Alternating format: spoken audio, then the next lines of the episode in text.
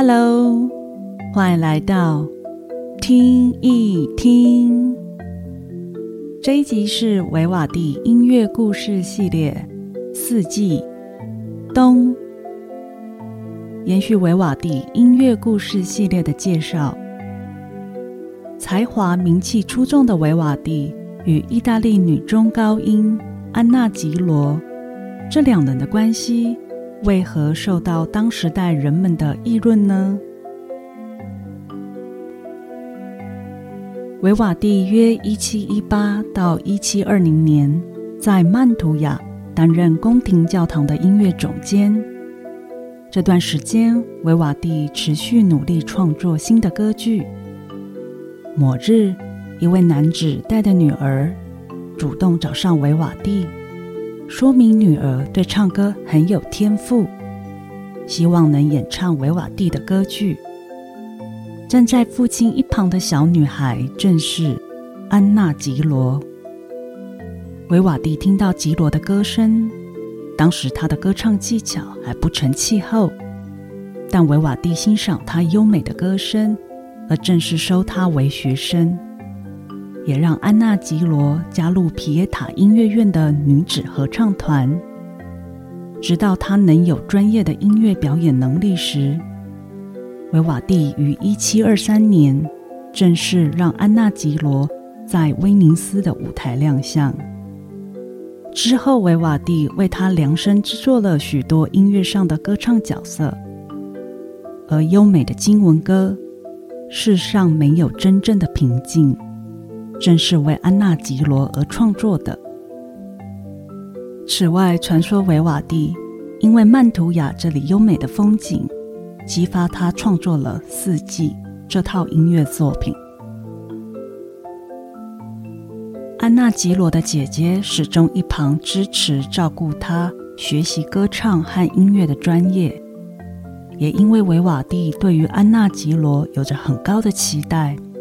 像是老师又是父亲般的角色，最后邀请了两姐妹以管家与护士的身份与他同住在一个屋檐下。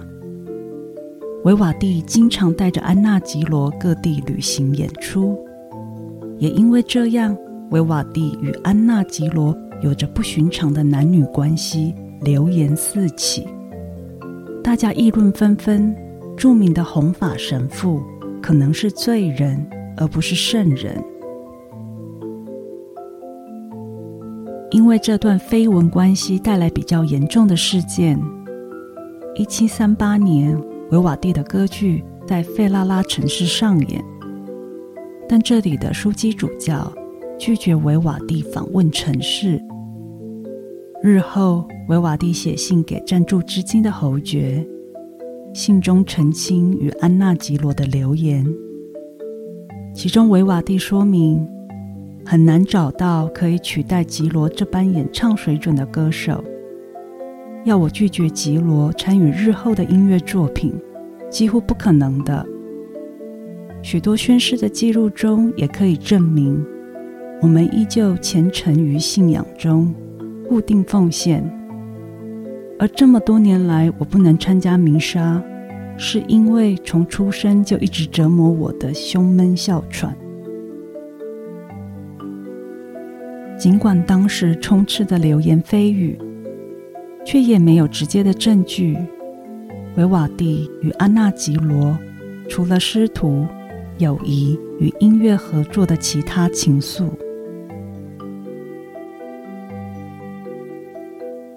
身处于宗教神学是一切权威的时代，也许心中单纯为了创作美好的音乐。维瓦蒂与安纳吉罗相处过从甚密，这必然成为众矢之的。但更重要的，维瓦蒂在音乐创作上的突破，树立了古典协奏曲快、慢、快三个乐章，与大量运用。Ritornello form 复奏乐节曲式与协奏曲中，借由音乐的语言传达出乐器音色是能充满活力能量的戏剧色彩。巴哈甚至改编了其中十首维瓦蒂的协奏曲，成为键盘演奏音乐。而这样以大自然为创作题材的音乐，《四季》也许可以说是贝多芬《田园交响曲》的创作启发呢。欧洲启蒙思想运动开启了不同面向的革命力量，而巴洛克时代下的维瓦蒂，正也是这场音乐启蒙力量的前人之一。不可否认的，维瓦蒂在音乐上的影响力长达三百多年后的这个世纪。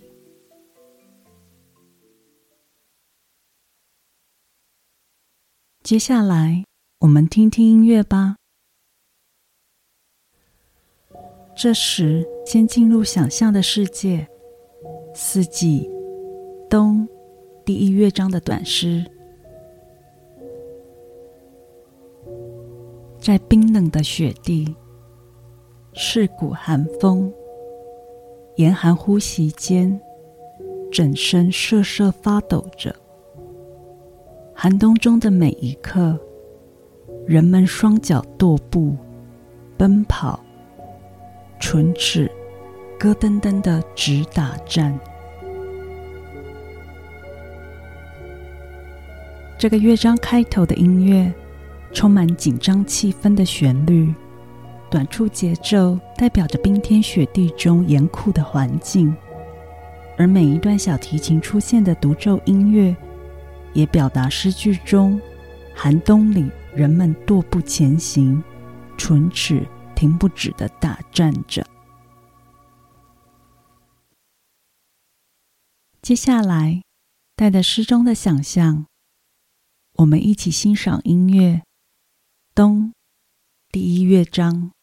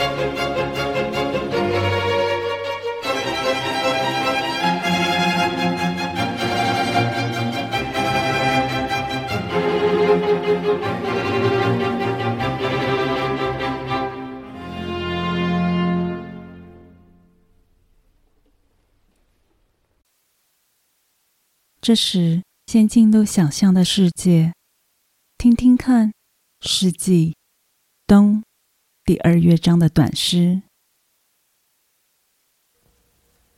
当屋外万物静置在雨中，人们依偎在火炉前，度过宁静满足的时光。这个乐章，小提琴优美的独奏音乐，表达诗句中人们在火炉前享受平静安详的气氛。仔细听哦。乐团伴奏诠释着诗句里屋外的雨滴声。接下来，带着诗中的想象，我们一起欣赏音乐《冬》第二乐章。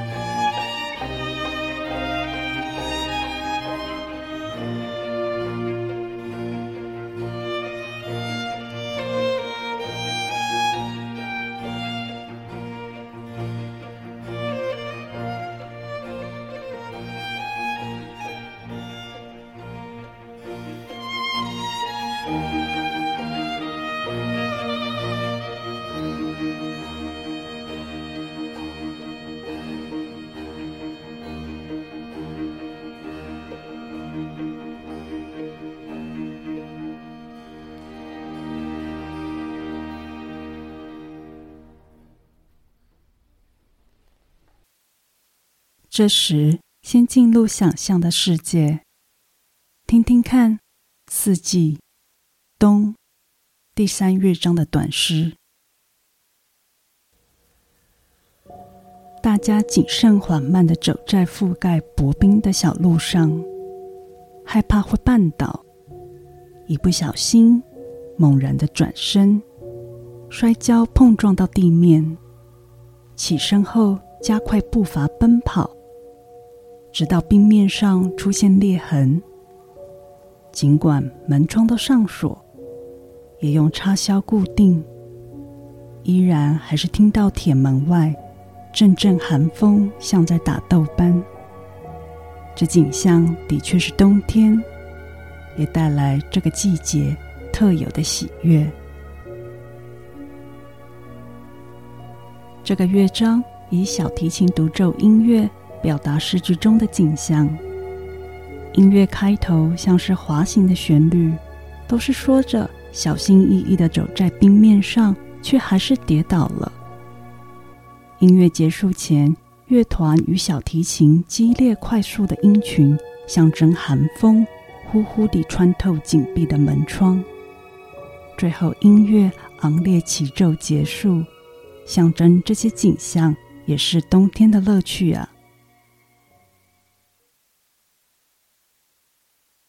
接下来，带着诗中的想象，我们一起欣赏音乐《冬》第三乐章。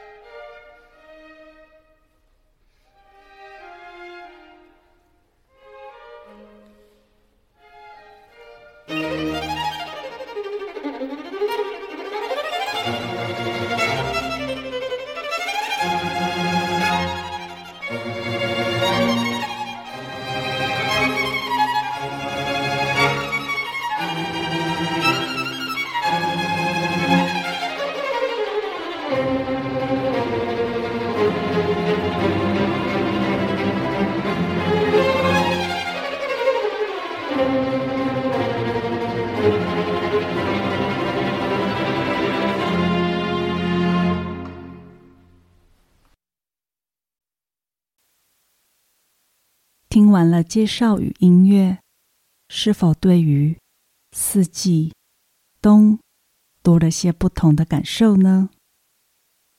若您喜欢这一集的介绍，欢迎分享与订阅，谢谢。